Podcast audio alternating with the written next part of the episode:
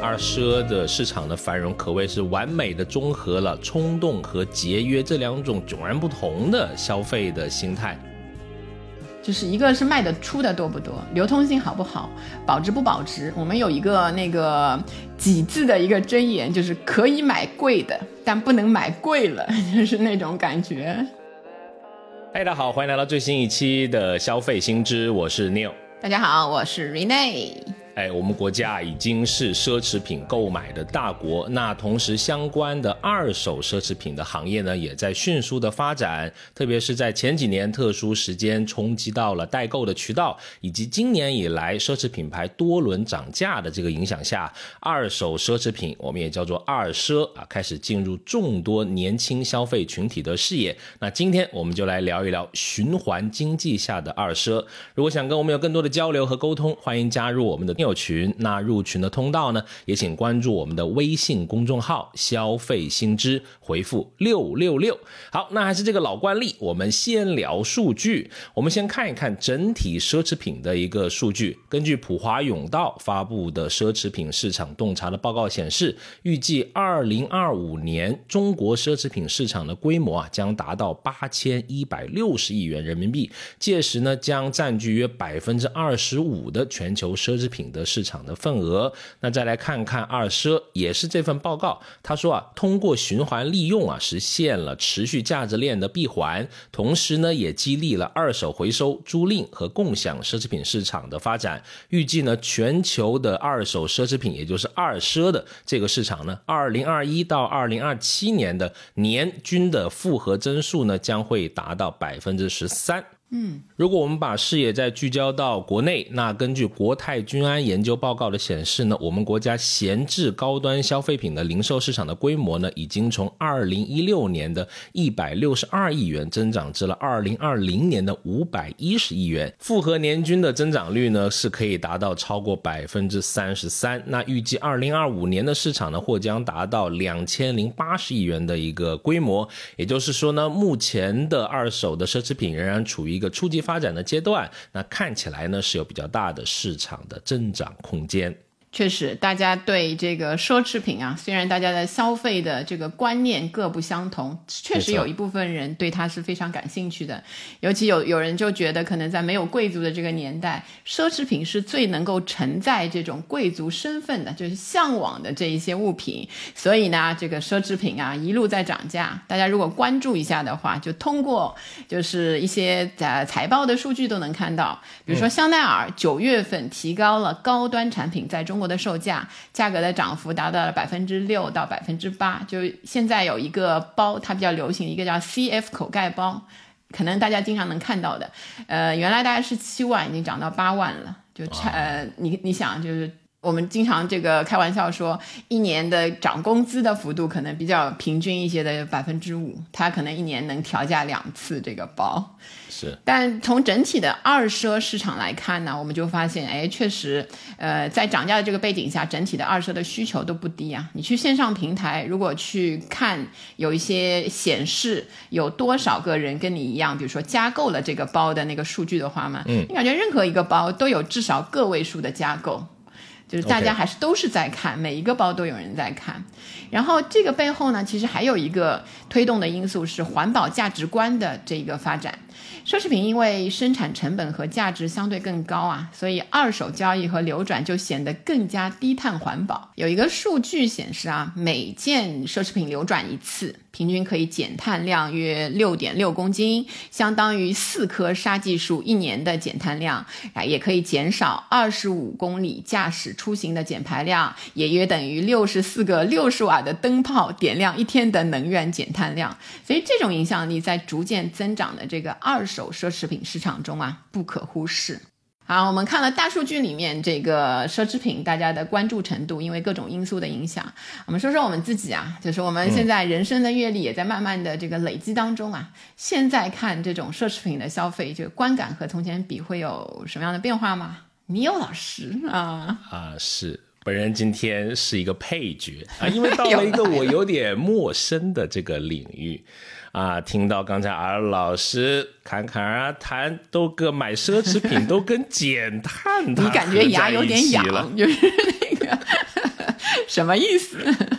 好好说啊，为了买点包都要说减碳了，这个行业已经发展到一个新阶段了啊。老实说，我以前其实不是。特别喜欢那种全是 logo 的东西啊，但是呢啊，最近我是 居然觉得不是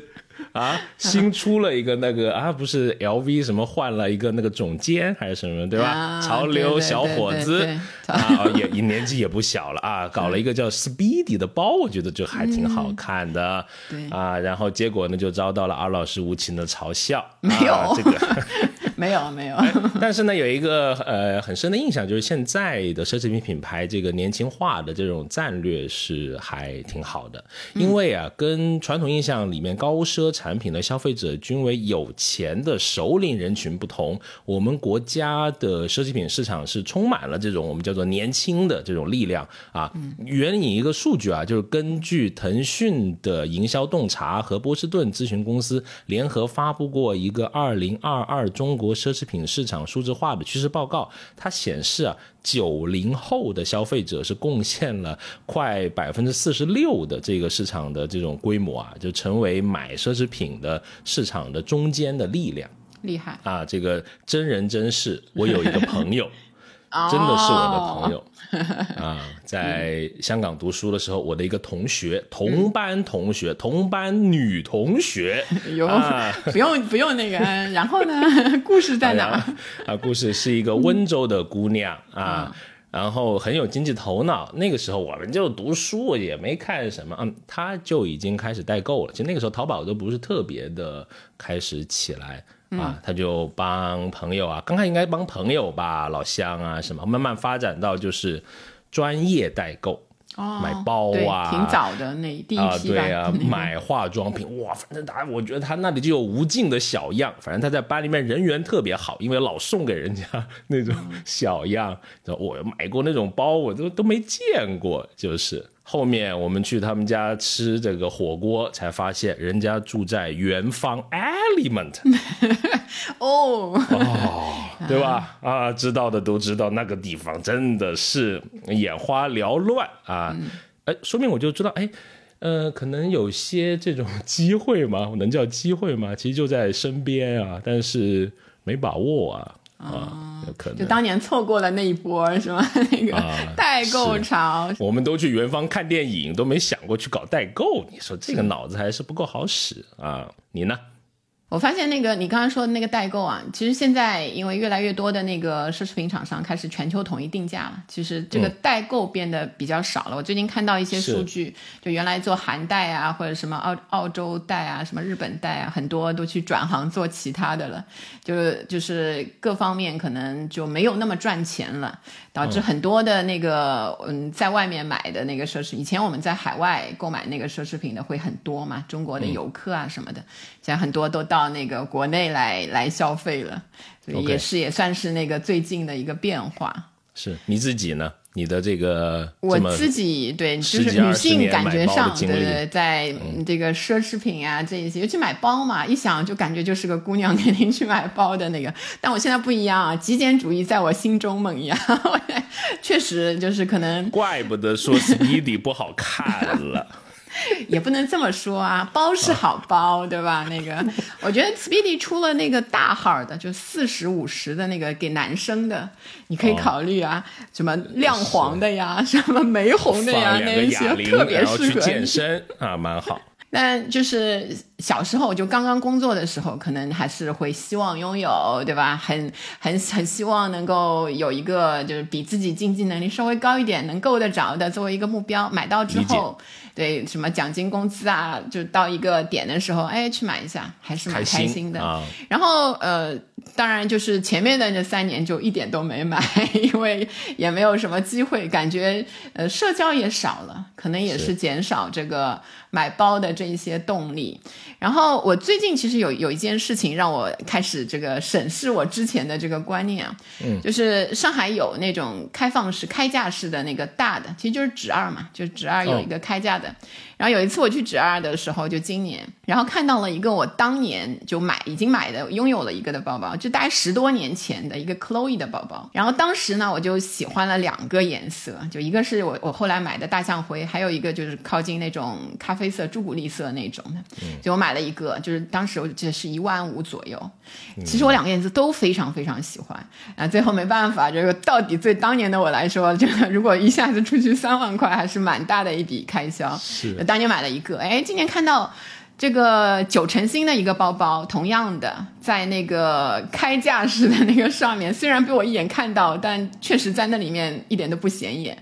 价钱也很便宜，大概是原来的一点五折，基本上现在还是可以直接买下来的那种。然后买下，当时我就买下来了。拿回家跟我的那个原来的那个包放在一起了，就是在想，这就可能十五还是十六年前啊，我自己很喜欢的一个包，当时就爱不释手，在那里店里面犹豫了大概两个小时选颜色，现在都在我身边了。就到了一定程度，好像自动祛魅了，对，就是祛魅了那种感觉。呃，拥有了哦，原来也就这样。当年我如果两个一起买了，有多开心呢？好像也就跟买一个 也就差不多。但可能就是呃，享受到的一个感觉，就成年人就能够不做选择，哎，想要的一下子拥有了。但是也就是那样，那个满足的点到了这个年纪的话，可能也就是那样。就确实拥有，但是拥有过了之后呢？如果我现在去看原来的那个的话，就是买奢侈品有啥意义的话，如果能力之内的买一个，其实拥有过了之后才可以说就是有没有意义，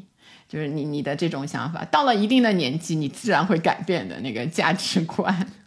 啊。然后这个是感性的一个感觉啊。然后如果说，因为我感觉 有点。没有了，买表你你也买哟，你那苹果的那个苹果园我就不说了，经常拿你的苹果来来来跟我的对标，那个跟你那个比不了啊，但都是买开心啊，没错。好，然后我们说一点理性一些的东西，就比如说现在，呃，最近我其实买的那个奢侈品很多在网上买，就我发现啊，这个 网上买就是时间上跟原来真的省了很多很多，一个就是超快的发货。我在一个就是呃基地在北京的一个线上平台，晚上十点钟下了一个单，然后发现晚上十点下的单，晚上十一点他的那个顺丰的单号就已经出来了。对，然后因为是北京到上海嘛，原来我以为要很就是要比较多一点时间，结果就是礼拜一晚上夜晚下的单，礼拜三早上一早八点钟快递就已经来敲门了，就包已经到了，就真的非常的快。然后还有就是，原来有一些比较热门的那个奢侈品，可能要要等啊，要什么配货呀什么的。然后现在确实就是，呃，如果在平台上买，尤其你走二奢的那一种的话，就是非常的快。我看红布林啊有一个消费榜，他说二零二一年上半年有一个用户花了五十多万买了一个爱马仕的一个限量的鳄鱼皮的包，然后这个订单的话，用户从下单到收货。仅仅用了四天的时间，如果是线下专柜购买同款的新品的话，大概是要经历什么排队呀、看消费记录啊、购买时还需要配货啊，就一系列繁琐的流程，可能要经历非常长的时间。就很多人要即刻拥有的那种心情的话，我觉得线上还是挺好的。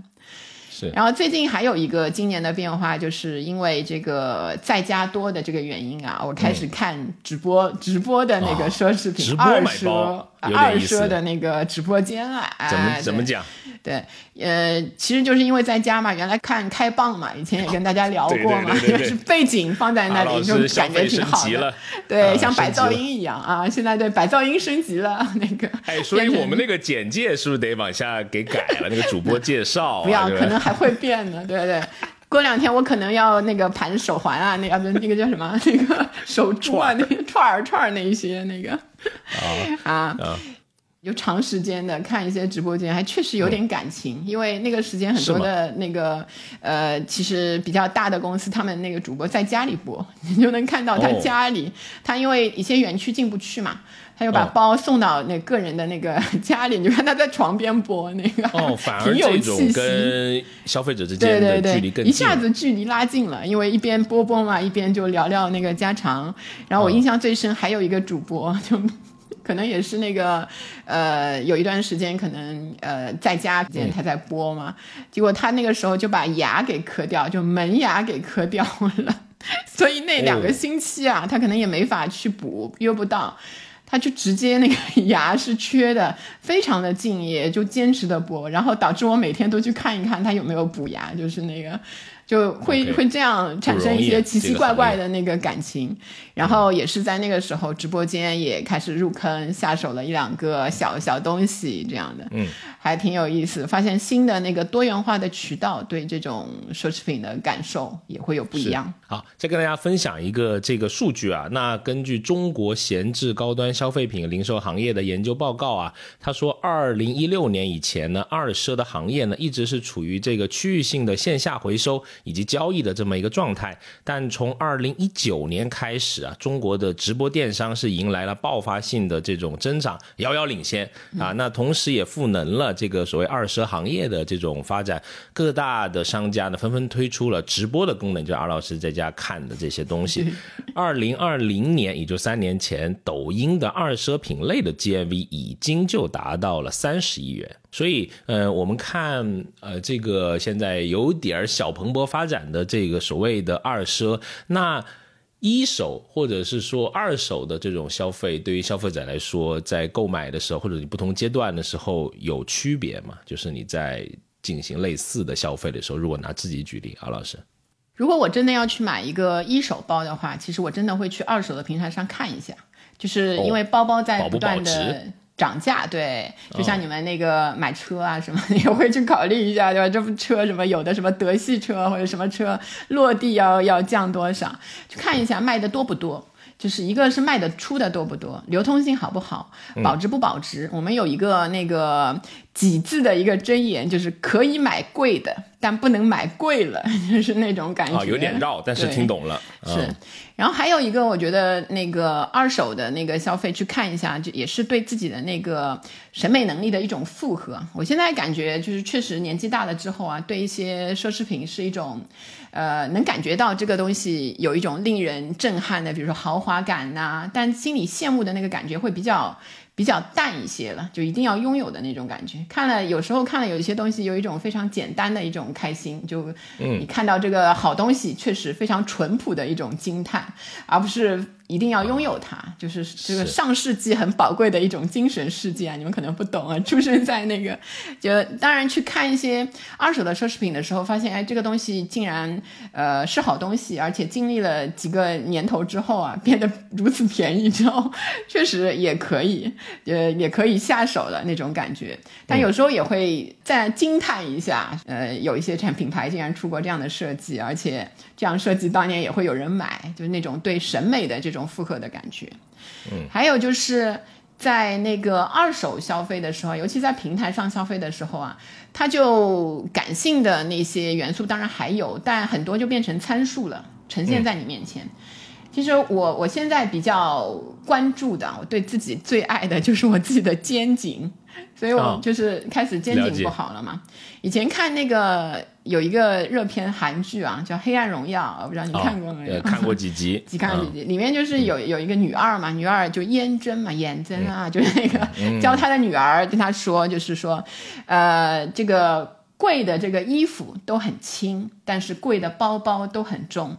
就其实我很很早以前是对这个没有概念的，我就觉得是确实那个那个比较贵一些，什么铂金包啊，就近两斤的那个重量嘛，那那一些。然后有的包但很轻，当然现在也有一些小包，就高雅啊那一些什么 LV 啊，因为用的皮质不太一样，所以都都会。比较轻的流行嘛，但其实是真的重。那些贵的 那些名牌包，到那个肩颈不好的时候，你就会发现了，就是确实是这样。然后，所以我会去看那个现在买包的时候，参数就是重量。就有哦。有一些平台它直接标出来的，有一些平台呢比较奇怪，就是你要去问的，它有一个小的那个客服的按钮，它会帮你称的，你要这个包，它就帮你称这个包，就很有意思。所以，嗯，人的那个挑选的参数变得比较精确，购买就往实用性那方面走的时候啊，确实就是呃标的明明白白的那些参数给你很多的那个帮助。以前不是还有一本书嘛，就是。呃，大概就是说，那个有一个作家，他因为有有一些原因，就在一些超级富婆当中啊，他也不得不去买了一个那个铂金包，就因为贵嘛，所以就天天背着这个包。结果到了那个大概半年之后啊，他就开始出现，对对，很多什么关节炎啊 那一些，然后医生就告诉他说，这就是因为你的铂金包太重了，所 以到最后他就必须要做出选择了，到底要继续背这个那个那个那个书还挺有意思，有兴趣大家就可以看一下。他从这个出发就讲了、讲了一些实用性啊，然后有一些价值观的东西。是对，这个是女生，我觉得，因为就男生好像从来不会嗯考虑这个包的重量什么，因为可能男生的那些呃奢侈品的标的也不太一样。我我注意到的有一个就是表。嗯，因为男生好像很注意那个表，对表的好不好。嗯、我有一个朋友很有意思啊，其实我我观察到了他的一个现象，但是我后来也没有直接的去去问他背后的那个原因啊。嗯、我发现就是他呃有一次聊的时候，发现他有时候背戴的是那个比较好的，就四五万的那种表，但有的时候呢，他戴的是那个苹果手表。哦，然后有时候我问他为什么戴苹果手表，他说这两天老板到就是到上海来开会，他他就换上了那个表，我觉得很有意思啊。他其实挺喜欢那个融入那个环境的，对对。嗯、他为什么男性在那个你的手上只能戴一块表的时候，有时候选择那个特别贵的奢侈品的表，有时候会选那个智能手表，当然也有贵的，也没有那么贵那种。嗯、是。有些名人其实是戴两块表的，比如说马拉多纳就是戴两块手表的。哦、我我要正经讲了，不然又有人批评我阴阳怪气了。嗯、我很认真的讲，不是不是那个我我吧？那个 你要没道歉，没有，别着急，你每一期有一个道歉的机会。我今天保证啊，忍住，忍住。我实话实说啊，就是。嗯呃，在一些这种商务场合啊，其实蛮势利的，就是呃，特别是男生啊，我自己的经验啊，就只仅代表个人啊，就是通过看手表啊，就能马上的，就是因为你在跟别人第一次见面的时候，其实就是给一个别人打标签的一个过程吧。对吧？比如这个人喜欢什么什么背景啊，大概是什么样的来头，你会通过一块手表去来做一个反应。对，特别是一些商务的场合，真的是这样。我我经历的这种 惨烈的环境，反而是这样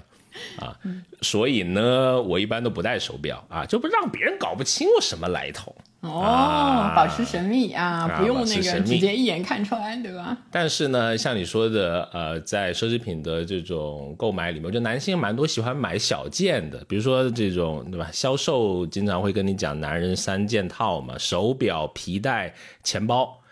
对吧？啊、对那钱包可能现在不太有人用了，以前不还嗯会那种长方形的一些的那种包还挺流行的。是的，但现在手表和皮带还是有人用的哦，还加上笔吧，有一个笔，就对吧？因为还有美好的寓意嘛，就送一支笔，也能够签大单，是吧？比如说有一些什么大班系列啊，什么就是一些销售会特别喜欢拥有一个这样几千块钱的啊、呃一支笔，就还蛮接地气，然后又是一个蛮美好的祝福吧。如果你能送给一个呃在商务场合工作的这个男士，还挺好的。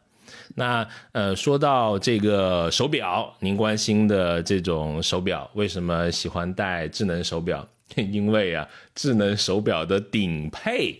也不 就是大几千块钱嘛啊，那你可能用比较少的价钱，能够让你在这个社交圈子里面。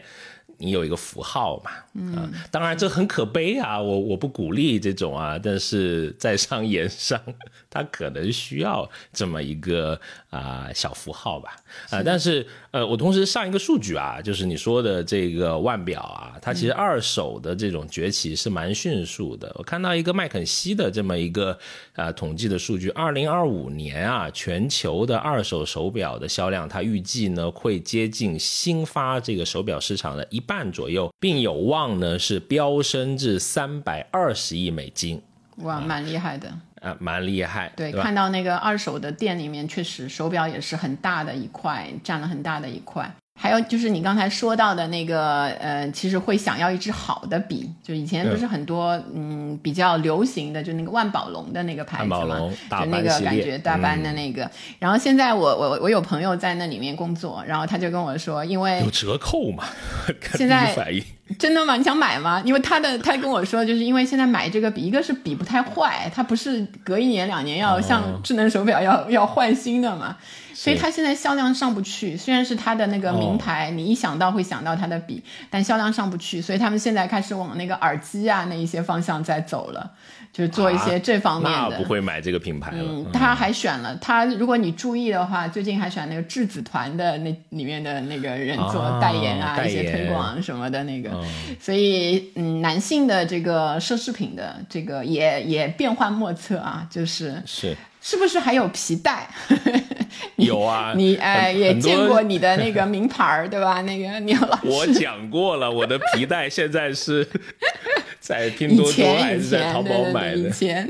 就是肚子太大了嘛，被被勒着嘛，对吧？为什么会被勒着呢？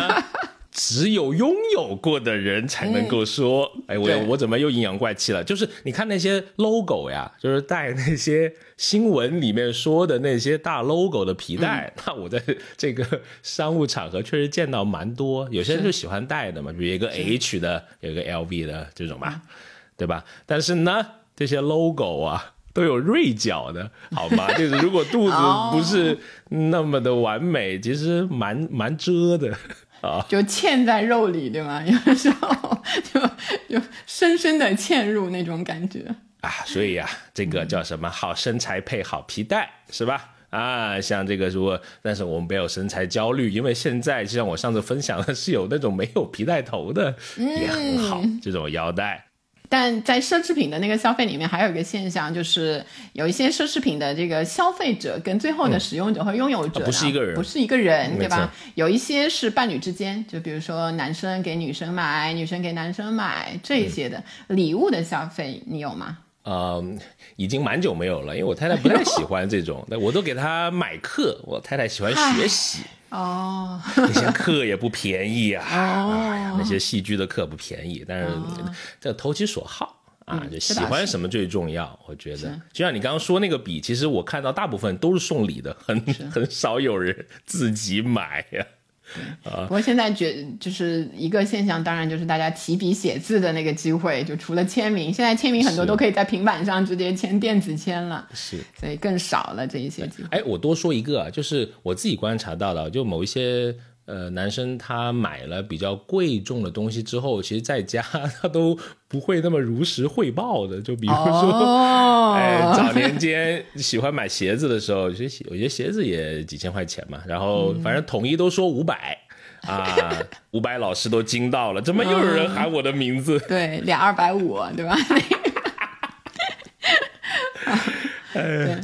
所以我们就粗浅的说了一下啊，就是我们自己的一些想法。就是大家如果有这个奢侈品对奢侈品的这个价值观有变化的，也可以在留言的地方跟我们一起分享一下。是总的来看，就是男女生的这个观念确实略略微会有一些不一样的，包括你在那个成长的不同的阶段，也会接触到不同的这个你的世界，就是按自己的能力，我觉得是最好的。是，就把它当成一个兴趣爱好，也未尝不可啊。那我们来追根溯源一下，聊一聊什么是这个二奢。那二奢的这个兴起呢，我们查到的资料呢是源自日本的中古文化。那中古呢，在日语里面就是穿过的、用过的啊，这个东西已经发展了几十年了。像在日本，它二手品类的都有上市公司啊。那这它缘起在啊八十年代，那它当时的这个经济是发展很快嘛，大家有钱了就会想买更好的东西嘛，对，那大量的这个奢侈品就流入到了日本。那日本至今的这个消费市场还是我觉得更加充盈的，就是如果到日本旅行就。就真的有，比如说去买鞋，天呐，就走不动道了，就是 这太多东西掉到米。缸了是吧？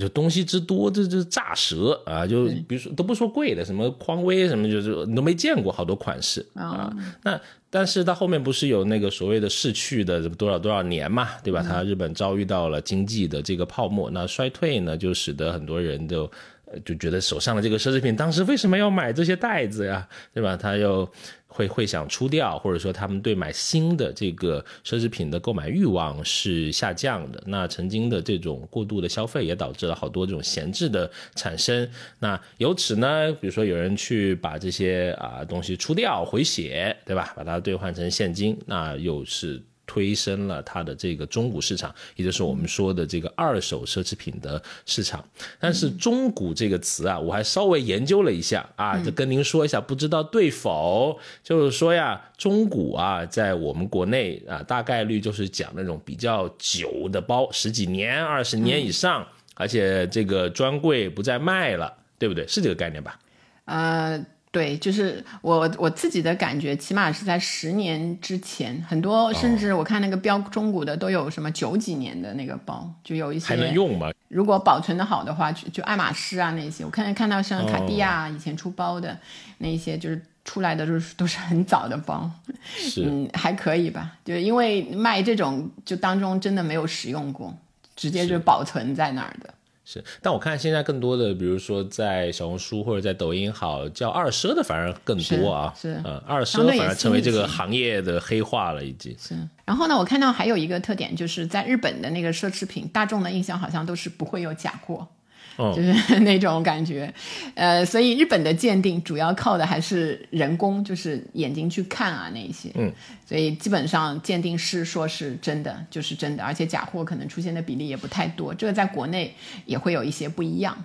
然后我们就如果转过来看一下国内的这个二奢产品买卖的话，就会发现啊，一个是整个的这种正式的二手的奢侈品店呐、不到两千家，这指实体的那一些线下的，然后处于处于这个融资阶段的二手的电商企业大概是有一百多家，然后大部分现在线下的二奢是处于一个个体经营的那个状态，然后现在有一个新的现象，就是很多的购物中心会引入一些中古店铺。我们看到像广州、上海这些地方相继举办这个中古市集，像重庆呢，今年在解放碑商圈也举办了一场大型的二手奢侈品的市集，就联合了周边比如说写字楼的顾客呀，还有游客的群体。所以呃，还有比如说。大悦城啊、来福士啊这一些遍布全国的这种购物中心，他们都尝试就是引入这种中古店铺。有一个数据就是目前大概有全国是四十三家购物中心引入了这个中古店铺。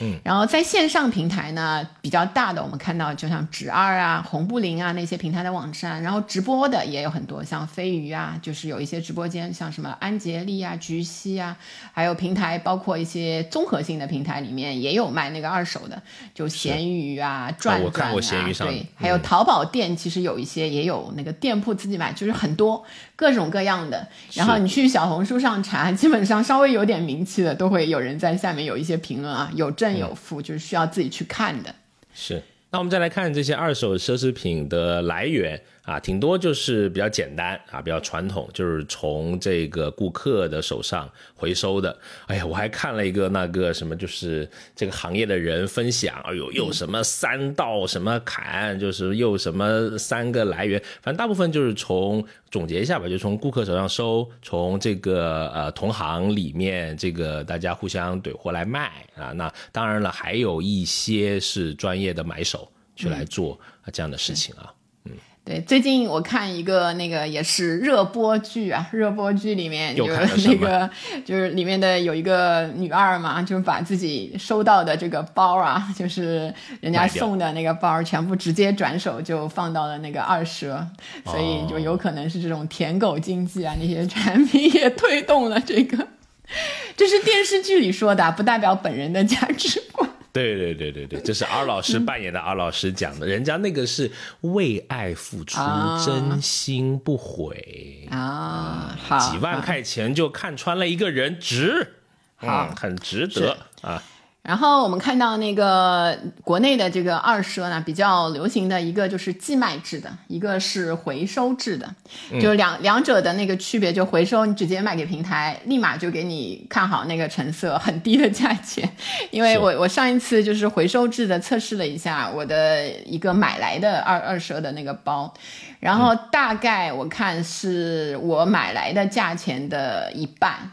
就是非常的低，然后如果呃，我看那个小红书上有一个可能去卖的人的一个抱怨吐槽贴啊，就不知真假，可以听一下。就像一个牌子叫 Tods T O D S 的，然后它算不是特别顶尖，但也算是一个好牌子。一个他卖一个二零二二年买的一个包，所以也不算太旧。他那个买进来的价钱是一万出头。呃，他说他自己说是一次也没用过，但我我所以我想至少有个九五成新吧。然后回收价是多少呢？回收价是三百，确实有点低啊。就所以他发了个帖子来吐槽。当然，如果用回收制的话，就他收到货，如果确认没什么的话，几乎就立刻成交，然后马上几天就到账了那个钱。嗯。然后，如果是寄卖的话，它就会经历比较长的，有时候是几个月，慢的就一年多。嗯，然后如果你挂上一个的话，我试过一次，就是你你上传，你说你有一个这样子的包，就立刻你填完那一个的话，大概过五分钟你就会收到电话，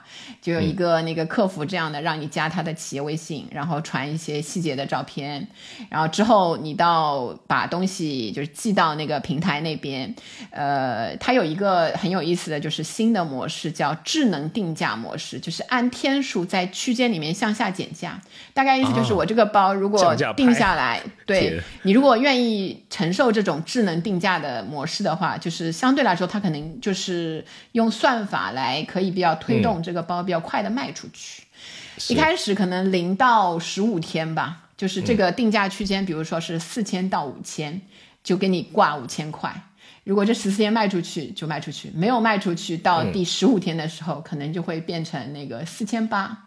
然后再随着时间往后、往后、往后。但是你不接受的话，就是就是你自己选一个价格，然后就挂在那里。嗯，有些人可能就包如果够新，然后又比较热门的话，你坚持这个价格，可能半年、一年总能卖出去，就是这样。然后到账时间大概是十天以上。如果拿哎，他这个逻辑其实跟闲鱼有点像啊，但是闲鱼我之我之前做过实验啊，我不跟你讲嘛，就是比如说你本来这个你想卖一百块钱的，然后你可能先标个一百五，然后每天少十块二十块的，因为那个系统这个是你人工自己调的 对吗？只能人工自己调人肉的，就你有老师的智能算法跟平台大算智能，对大数据，就人工了人工了。是，如果这小 tips 啊，就是如果你想更快的卖出一个东西啊，这可以是一个小小技巧，我不知道现在还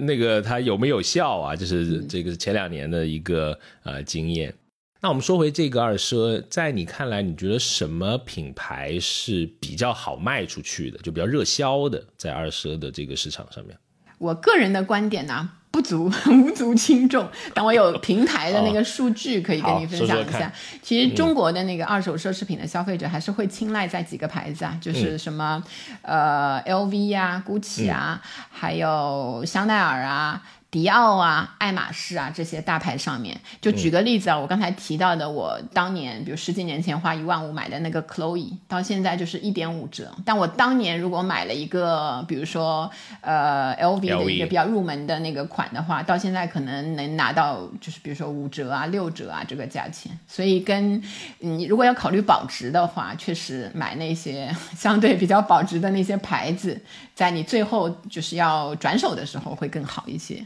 然后我们再来看一些这个呃行业驱动的这个因素。那首先第一个呢，就是我们国家其实也出台了很多这个政策，是推动这个绿色消费和循环经济的这种发展。那第二一个呢，是新一代的这种呃消费群体是追求更好的生活水平，然后同时你也是积极的去拥抱这种数字化的渠道，就包括在连。奢侈品都可以在直播上面来卖了，我觉得这个是老外应该看不懂的一个事情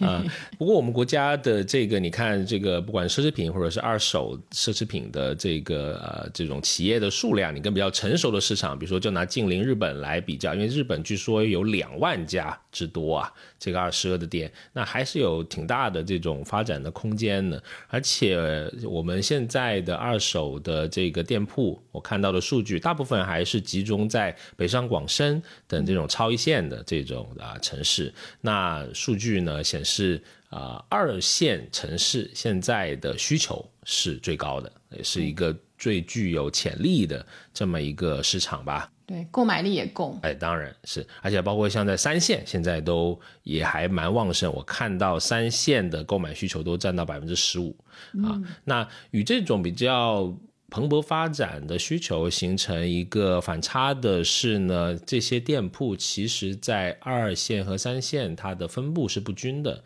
所以我想，那直播在这块就切走了一块大蛋糕吧，在这里。因为毕竟像抖音啊，像他们这种不同线的城市，它的下沉的力量还是非常非常强的。那第三一个呢，我们国家高端消费品的市场是发展迅速的，那也为这种闲置的二奢啊，它提供了一定的市场的基础。然后在这个之外，当然我们之前说过的可持续经济大趋势的影响，也就是经济发展到一定程度之后啊，一个消费行为模式的新变化。大家不再就是觉得抗拒跟别人共同拥有或者使用一个物品，循环重复利用旧物、闲置经济、循环利用这些呃绿色消费观念开始流行，所以买二手用二手是由越来越多的这个年轻一代开始接受，而且开始推崇。嗯，另外就是买和卖二手的这个奢侈品啊，其实也是挺有意思的，因为它是一种综合理性消费下面的一种，比如说卖的话，它可能代表的是。理性消费加上断舍离那一些观念，然后买的话呢，就理性消费又加上了一点点这个局部挥霍，他没有去买一手的新的，他还是算了一下，但他追求当然还是带有一些溢价的这个奢侈品，有一些那个符号价值的东西，没错，所以是一个嗯，我们说是在年轻人，当然也是在比较多的呃消费观念在不断的蜕变的人群身上，非常有代表性的理性消费的缩影。然后，如果我自己来去看那个线上的这个购买的平台的话，我觉得其实很有意思的就是，如果你是买鞋的话，鞋和饰品的话，对，就是这非常便宜。但鞋当然有它的有有一个那个新旧的程度的问题啊，就有些人是没法接受呃非全新对非全新的鞋的。但如果 真的可以接受的人啊，就看打开了那个新天地，就是不管是运动鞋，还是有一些轻奢的品牌，或者是一些比较贵的牌子，因为很多的鞋是配货买的，所以它出的时候啊，就真的是两折三折，有的是零点几折。我我那天就呃感兴趣，随手去去把它排了一下，因为它可以按照价格来排嘛。没错，最便宜的一双鞋是一个美国的那个轻奢牌子叫。我当时看到的就 Kate Spade 那一个牌子里面有一双靴靴子，非皮质的一个靴子，才四十八块，然后是九五成新，就真的非常便宜。当然，呃，轻奢类的那一些品牌也会非常的便宜。轻奢大概就是比如说包包的话，它原价可能在一万以内的。那一些你可以买到非常以前曾经一度就是非常非常热门的包，现在在里面可能就是零点几折啊、一折啊之类的。但有一些呢又会没有那么便宜。就我我我另外会喜欢的一个牌子叫 La Mer 哈，就是就优衣库有一个 U 系列，就他自己出的那个牌子就会贵一点。但是在那个贵一点，我们实话实说，加一个零。对，比如说像那个牌子，你如果呃在二奢的上面看到的。九五成新的可能都超过它的原价，就它标的价钱原来七千的，对，可它可能八千卖八九五成新的给你。但如果你去那个发发奇之类的那些直接海淘的那个网站，都能比二奢上便宜，所以还是要去看一下，就是不同的品牌这一些。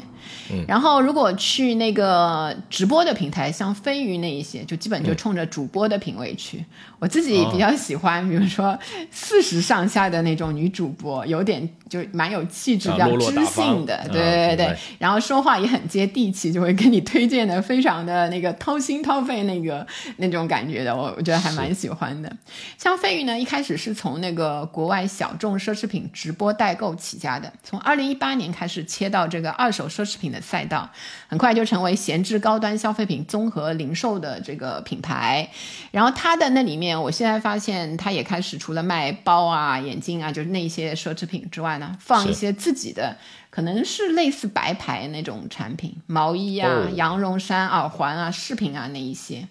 就是那个就几百块的那种，就开始一起卖。然后他的那种直播是有点像轮转的那种模式，我是在想它是有种像一个是自动的离开或者末位淘汰，哦末位淘汰，对，嗯就是有一段时间你会看到有些主播不见了，但直播室还在，就是再换了一个人这样子。是。哎，阿老师说了这么多，我终于轮到我分享了啊！这个是我亲身摸过的产品、啊，这家叫我不知道叫知二还是止二呀，我就念这个知二吧，指二好吧啊，好，大概应该能知道。反正啊，我的这个啊普通话就是这样啊。那这个它现在是国内一个算是我觉得挺有名的一个二奢的这么一个平台了，对吧？在线上、线下有小程序啊什么的，而且也做这个啊抖音的这个直播，是吧？他自己也有直播，就是你哦打、打开有三，四个直播间。我在店铺里面都看到他们在这种就在店里直播播的对对啊，对在那个收银台 旁边那里。啊，是，然后他在哪里呢？他的坐标是在上海虹桥火车站啊，有一个挺大的一个空间吧，我印象应该是那种水泥灰什么工业风的那种感觉的一个店啊，反正像超市一样啊。然后呢，专门有一个放行李的地方，为什么呢？啊，就方便来来往往的游客啊，在里面这个购物。反正我去了，第一个感觉就是膨胀了，真膨胀了。嗯，对吧？啊 就摸了一百多个 LV 之后，这种从 Louis Vuitton 就变成 LV 了，反正，哦。而且然后它的价格反正就便宜了挺多，而且哎呦还煞有其事要戴个白手套进去，反正感觉手机交互都不是很好交互啊，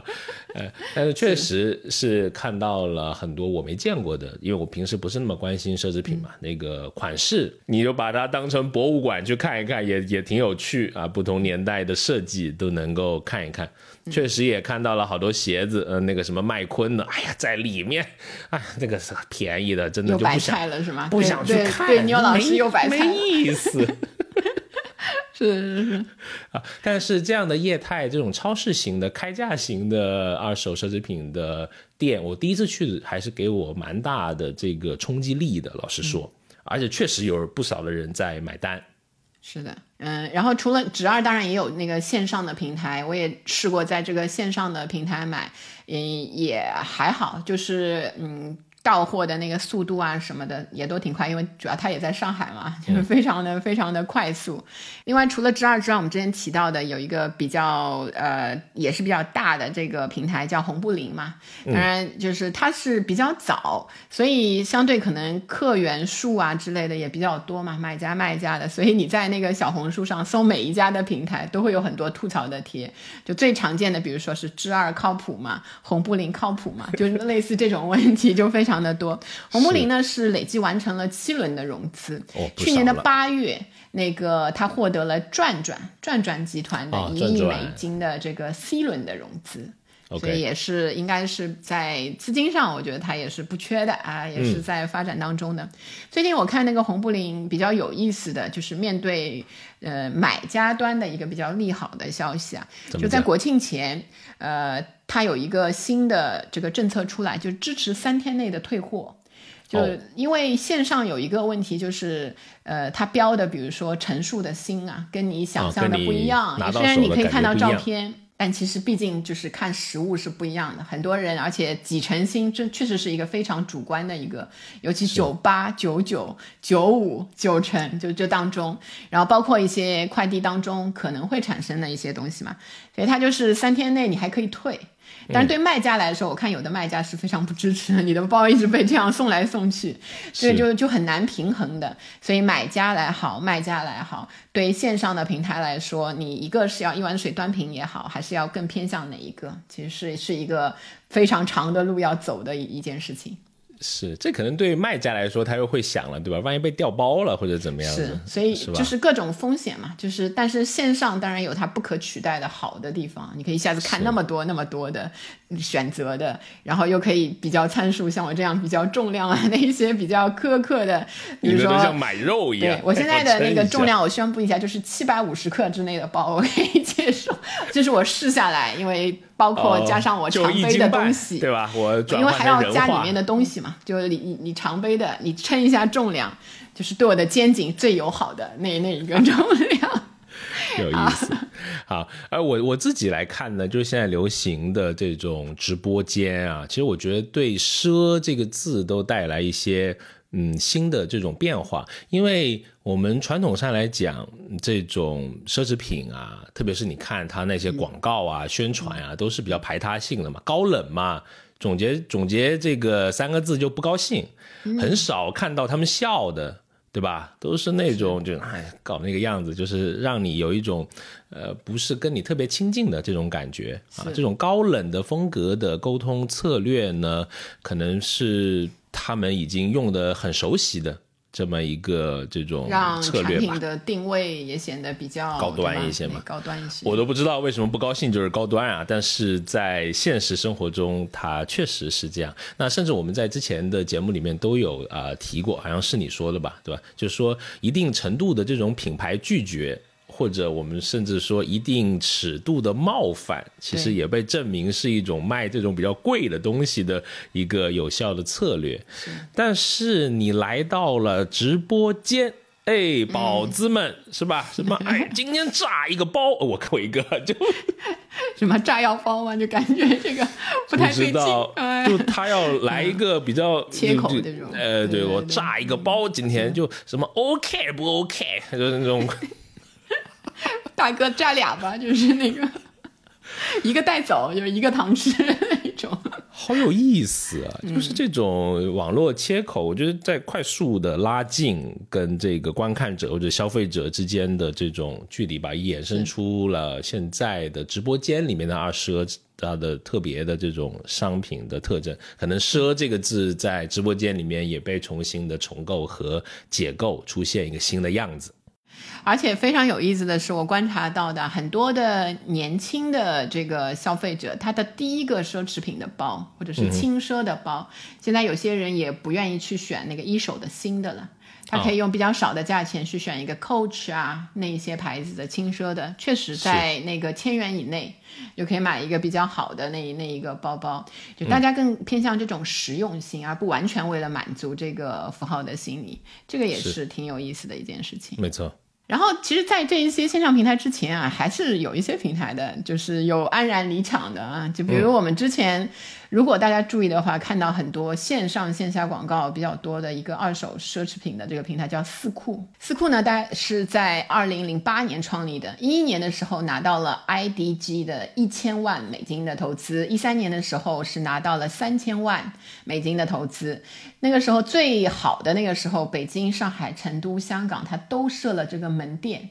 然后一四年的时候就成为了中国最大的个人奢侈品交易网站，一七年九月在纳斯达克上市的。然后有一个转折点，就是一路下来啊，到二零二零年的六月，就是去店，就是那个曾经弄过预制菜的，有段时间。对，去店来了，去店宣布收购了四库价值一亿美金的这个股份，大概是百分之二十九左右，就成为四库最大的股东。然后二一年初的时候，四库就拖欠那个供应商的货款，结果去年的十一月八号，北京的消协就开始发布这个双十一的提示，看到就有关部门就 School 公司涉嫌违法违规，还有损害消费者权益行为立案调查了。就基本上已经大楼人去楼空，整个公司也差不多，我觉得品牌可能已经接近凉了，嗯，所以这个就是一个黯然离场的一个例子。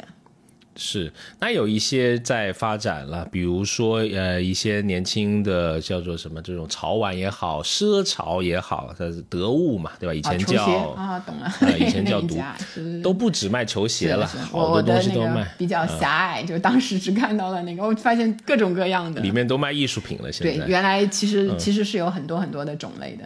是的，然后它现在也有一个二手的这种潮流物品的交易板块嘛，叫应该叫九十五分，对吧？那对，现在为什么说年轻人也在上面找到了一个新的这种嗯交易的嘛？九十五分嘛，就没到一百分嘛，嗯，对吧？啊，如果你喜欢这样子的，你能接受这样子的二手球鞋的这种。文化是可以去考虑啊。那因为我本人还是对球鞋还稍微有一点留恋啊，稍微有一点不多了啊。对，现在这个专情于什么？专情于跑步了。现在啊，得健身。中老年了嘛，中老年时代了。哎呀，对不起，牛老师。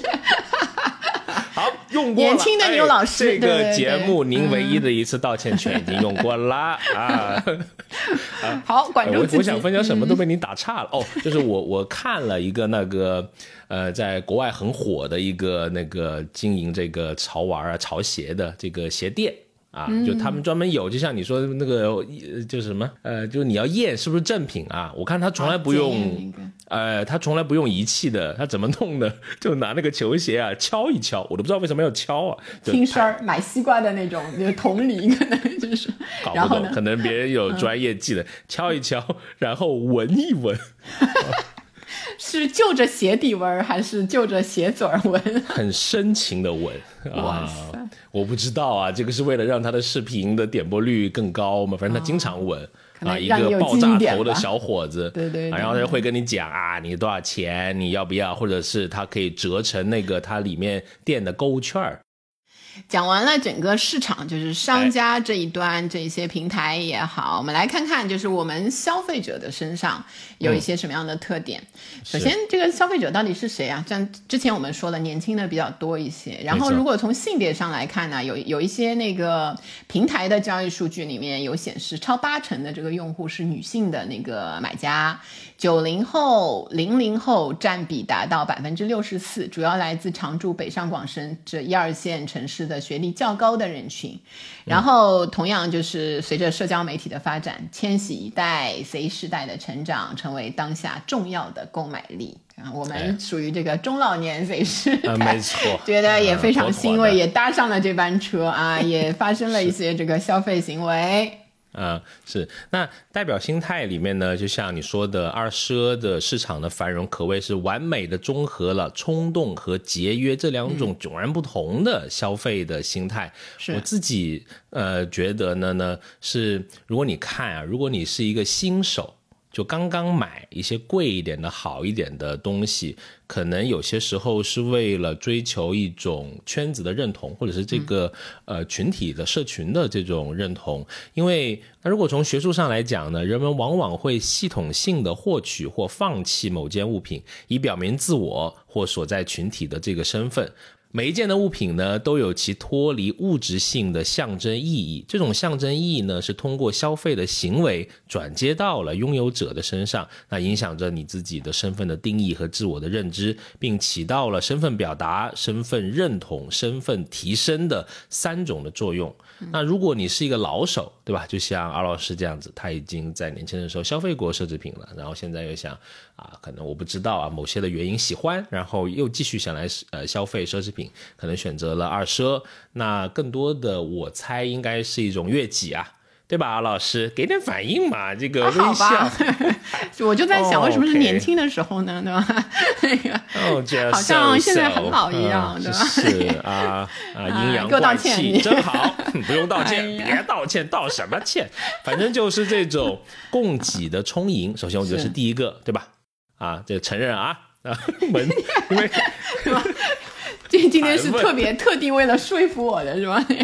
承认了，承认了啊，承认 啊，没有没有说服，谈讨论讨论，温和的讨论。那供给的充盈肯定是了，对吧？为什么直播的这种新奇会让人这么的想去看？我觉得一个就是因为本来你去可能你去线下，你看那些奢侈品二奢也好，中古店也好，它的门店是有限货架的嘛，对吧？来来回回就那几十个包顶天了。但现在直播间里面感觉是近似无限货架呀，而且你随意切换，对吧？想看哪个销售员。就看哪个销售员，有时候难免会冲动一把，对吧？有时候也是，特别你看你刚刚不是说你是晚上什么九点对吧？我们最近不是在搞这个零税经济嘛？对 零税的时候会有一些那个冲动，晚上真的容易买贵的东西，我已经看出来了，对吧？也是一种情绪的安抚嘛。是啊。再分享一个小例子，我最近在看一个纪录片，也是我为数不多的偶像之一，年轻时候的体育偶像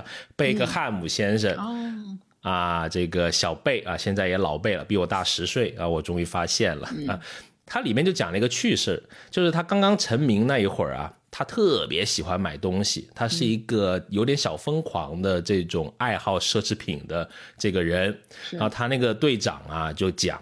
哎呀，我能理解他买衣服、买车，对吧？人之常情嘛。然后他说，谁会买一支几万块钱的钢笔呢？这个 确实，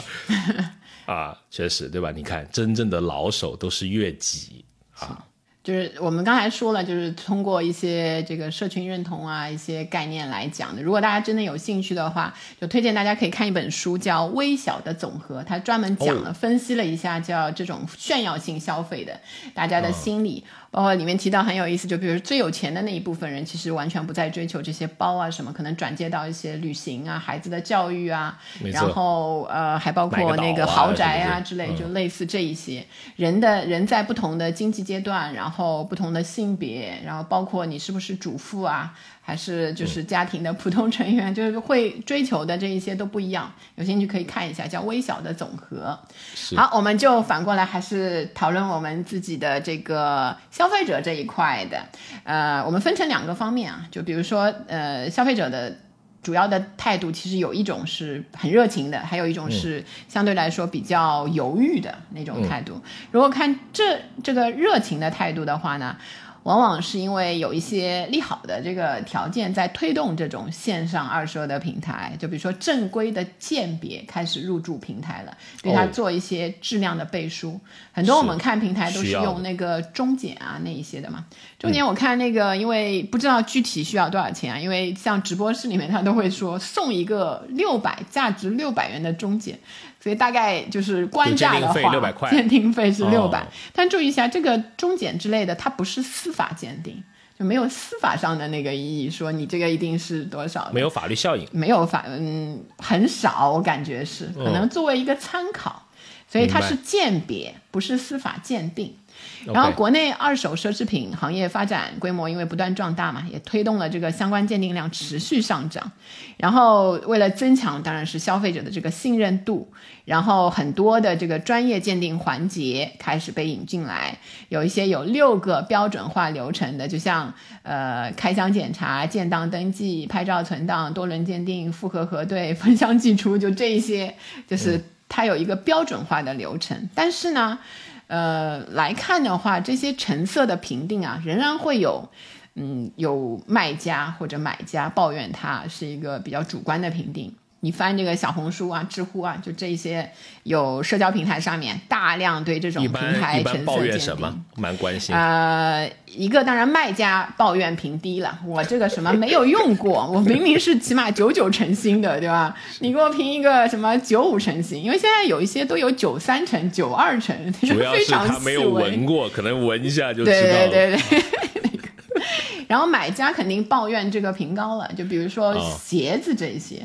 就比如说哦鞋子你真的蛮穿过难就立刻就会有一个皱嘛，皮鞋嗯在前面那个地方或者底上有这个，嗯，他说九九成，我就希望它是完全没有什么那个使用痕迹的，怎么就有了呢？只能试穿这个过的人才可能。对，嗯所以当然出现了线上线下平台合一的话呢，呃，卖家其实如果你的包放在那儿，虽然大家发了手套，可以在那里面随手的，你就看那个，除了一些比较贵的香奈儿啊，或者是爱马仕那些是用塑料有个袋子袋袋子装起来的，其他其实都是开架式的。所以很多人会抱怨放那儿，比如说橙色，我原来拿过去九五成新的，我自己过去随着一看，时间的流对，一周以后咋就变成九二成新了那种感觉？当然，你买的人也是，你明明那个网站上评的时候是九五的，就上面可能大家看啊那些自然磨损啊什么，对你主观来说又变成不一样了。没错。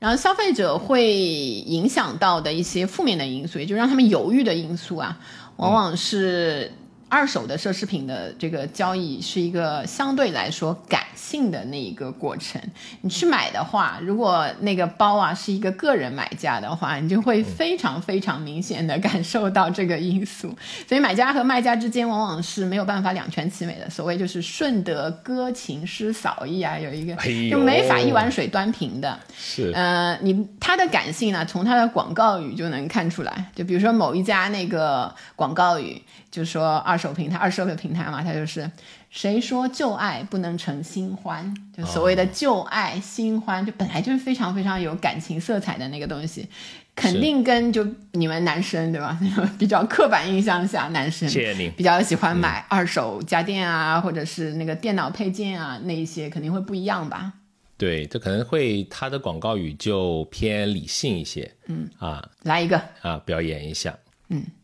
一千家专业工程师真人验机，二手好物验过才放心啊！差不多是这种感觉。买买买买买，这个我听着听着感觉很让很让人信任。这个我们承接一个喊麦服务算了。是啊，所以你看就会不一样。那个你你那个 二手配件那个，好像就就是一个理性的交易，对吧？我看完告诉你多少个真人，然后几个步骤这种啊。然后那个的感性因素的加进来呢，你就从有有时候啊，你有机会跟卖家就不直接的那个接触上面会能能看出来，因为像这个有一些平台上有溢价的功能，就你它会有一个小空间可以还价的，就比如说你这个是一万零九百九十九，对吧？你就会很自然的想激怒了别人。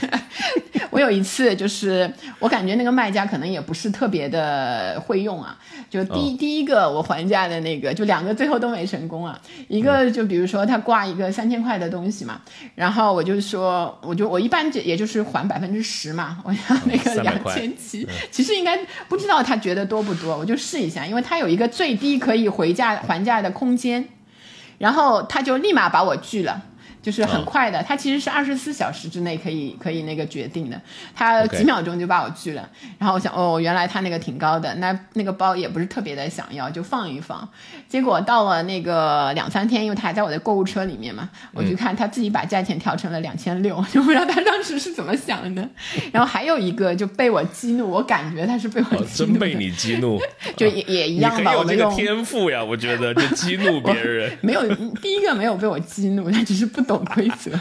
第二个，我感觉是被我激怒，就是同样一个那个价格的范畴，也是三千块，比如说，是，我就我就也是差不多还到那个两千七、两千八的那个样子，也合理。然后他也是立马把我就拒了，然后拒了之后，我猜他很气，为什么呢？因为隔了大概下午，就到那个半天以后，我又去点进去看一下，他立刻把那个价格改成了那个三千五，就是不要让你们还价。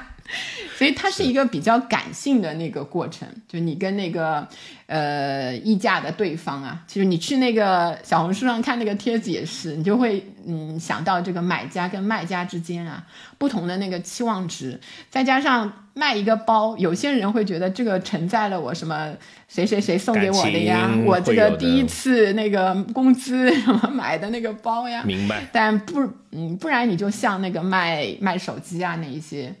感觉上手机也承担了我们的回忆。我说错了，对不起。青春呀，汗水呀。显示器可以说吗？也不能。啊，那算了。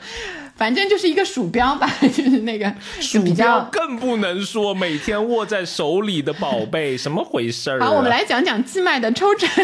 寄卖的抽成啊，寄卖的抽成，其实寄卖对卖家来说，就是他为什么会呃在乎一些比较小，比如百分之十呢？其实抽成挺高的。因为像呃，如果以比较大的这个红布林啊、之二啊这一些的话，像之二的话，第一次去它好像有一个优惠，它十七、十八左右，它平台扣掉的那那那一部分那个佣金，然后到这之后呢，可能就要到百分之二十左右，然后最低它有一个幺九九，就是你那个东西再便宜，它也要扣掉幺九九。是啊，但如果是 LV 这一些比较好卖的那个包的话，我看到有的平台是会有一个特殊的，就比如说，呃，完全一样的，就只收那个百分之二十的那个佣金，但其他的那一些品类可能是百分之三十。所以说会会不太一样。然后也看那个平台的大小，肯定是越全新越好卖。然后品牌越成熟，越就我们之前排的那个流行的前几位的那些品牌，更刚需一些的，相对来说，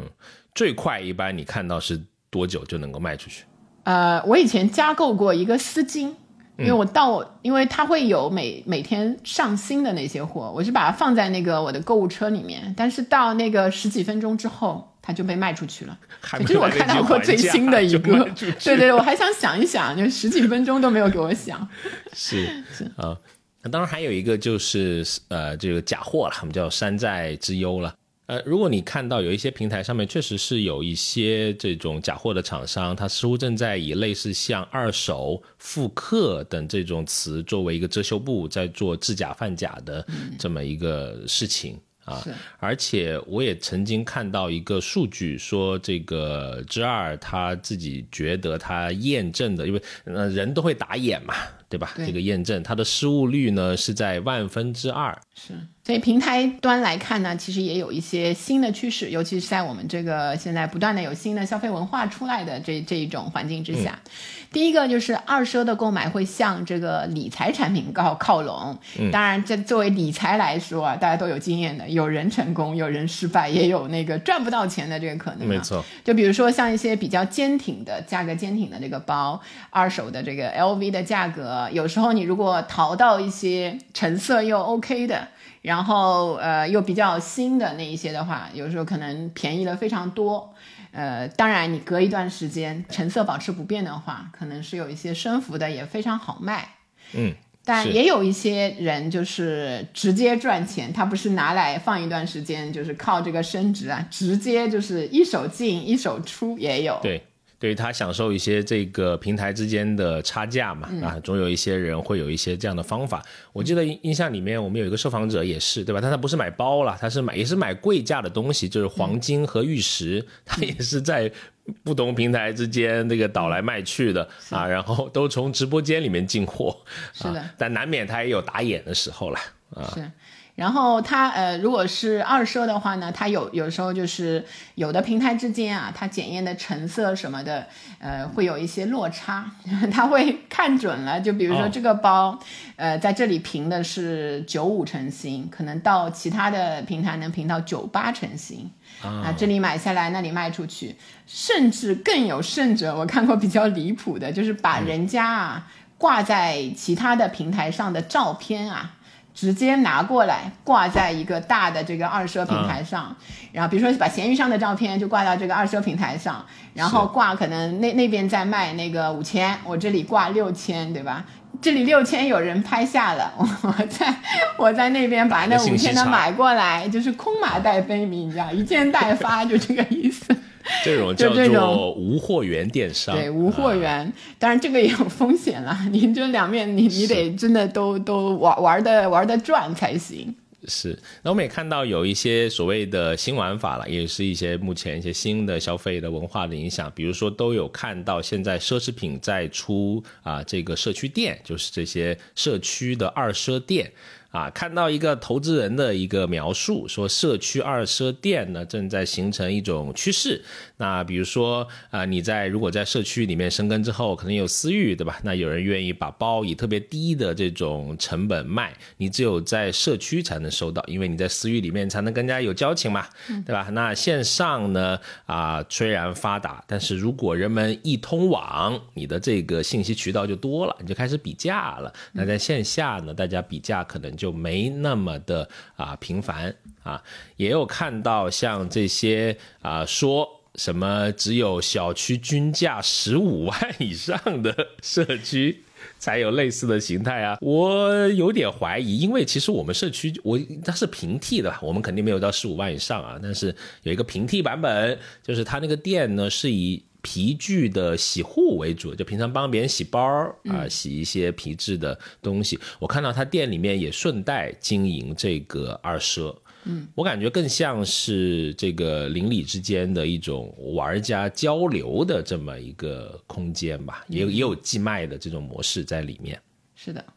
然后除了刚才所说的进小区之外啊，一些新的那个售卖的形式，就比如说用这个扭蛋呀、盲盒呀、这种方式，带点趣味性，对吧？均均价比较低的那那一些那个小小的奢侈品的附件什么的可以卖。然后还有像这种二奢，嗯，可以拿来 DIY，可以拿来拆改。如果去这些社交平台上，可以看到一些社区型的这个圈层文化，收集了二手奢侈品，再进行创意改造的，其实也推动了这个市场。确实，我在小红书看到好几个画包的，确实画的蛮好的，我觉得比全是 logo 那种好看。真的，就不知道后面他卖的怎么样，或者说他就是一个个人的兴趣爱好。那当然还有是我们一直在讲的短视频的这种流行，一定是带来了新的流量和新的潜在的这种消费群体。我最近的发现呢，那种收包的视频啊，居然都挺好看的，这个流量也不小。反正那个大概的关键词呢，就是两个，一个就是所谓的白菜价嘛，就是他会告诉你这个包多少钱买的，然后有可能一两折，那就就特别便宜。那还有一个呢，就是可能是一个猎奇吧，就是对一个较富裕生活阶层人群的一种生活的猎奇，在短视频里面的这种浏览量也还蛮好。嗯，是的。然后最后的一个新趋势就是奢侈品牌开始肥水不流外人田了，自己开始做二手电商了，就直接从这个自己品牌这里自自己卖自己的东西，就像这个有一个平台叫 The Real Real。呃，在二零二零年十月的时候，和 GUCCI 共同推出了一家为期数月的网上商店。然后，它其实除了 GUCCI 之外呢，像这个合作方还包括像 Burberry 啊，还有这个开云集团这一些。都开始，要么就是自己做，要么就是和其他的这个平台合作，来自己控制这个二手的货源跟这个进出。所以主要的出发点就，与其让第三方做大做强，不如自己参与分一杯羹。尤其是这个二级市场，他们看到已经能够创造巨大的利润。哎，我多说一句啊，就是我到了那个之二的那个店呀，我好像对这些奢侈品牌在我心目中的。印象啊，下滑了好多啊！就是这个字，就是又是那个两个字，就是祛魅了。大量的堆在你面前，又没有那个品牌的光环的时候，一点就像杂物堆那儿嘛，对吧？那种是啊，说明它的这个陈列是不是我不知道啊？是这样的陈列会会让你更有购买冲动吗？就是它会显得更便宜一些，还是说应该有更好的一些陈列的形式？你觉得？我觉得是很多人去买的是有目标的。就是我想好我要买 LV 就真正的消费者就不会像我那样寻找型的，所以你看很比较少的人就在那逛，就随便那个逛，因为那个单价就是确实不便宜。如果你没有目标的话，你也不可能这边拿一个那边拿一个，这样就是像逛那个超市的那种感觉。嗯，但像你就是没有目标的。你去那边的话，所以到你有一天有目标，可能觉得那个形式很好，因为所有的同类型下在的可以检索，对，快速的找到。这个我也不知道哎，应该是不同的那个消费者会有会有不同的那个感受。过去的话，OK。好，我们今天讲了所有，就是关于这个线上二奢平台在最近有一些兴起的这样的一个趋势，就好像这个三浦展老师啊，在写过这个《第四消费时代》里面说，二奢经济的出现本身就印证着消费模式正在经历从第三阶段向第四阶段跨越的那个时期，消费者开始更加理性的面对奢侈品，也不介意它是不是一手的这个新品，而在这种层面的交易关系中，售卖方的这个发展趋势啊。感性的力量正在开始发挥作用。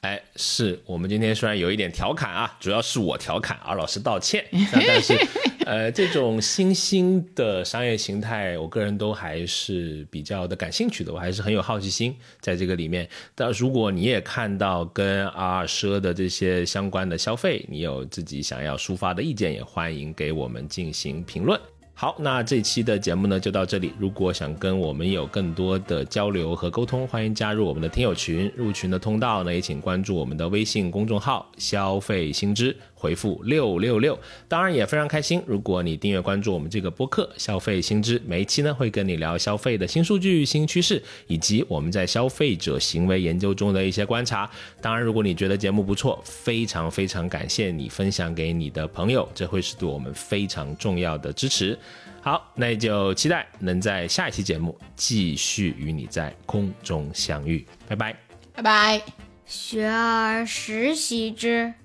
不亦乐乎？下回见。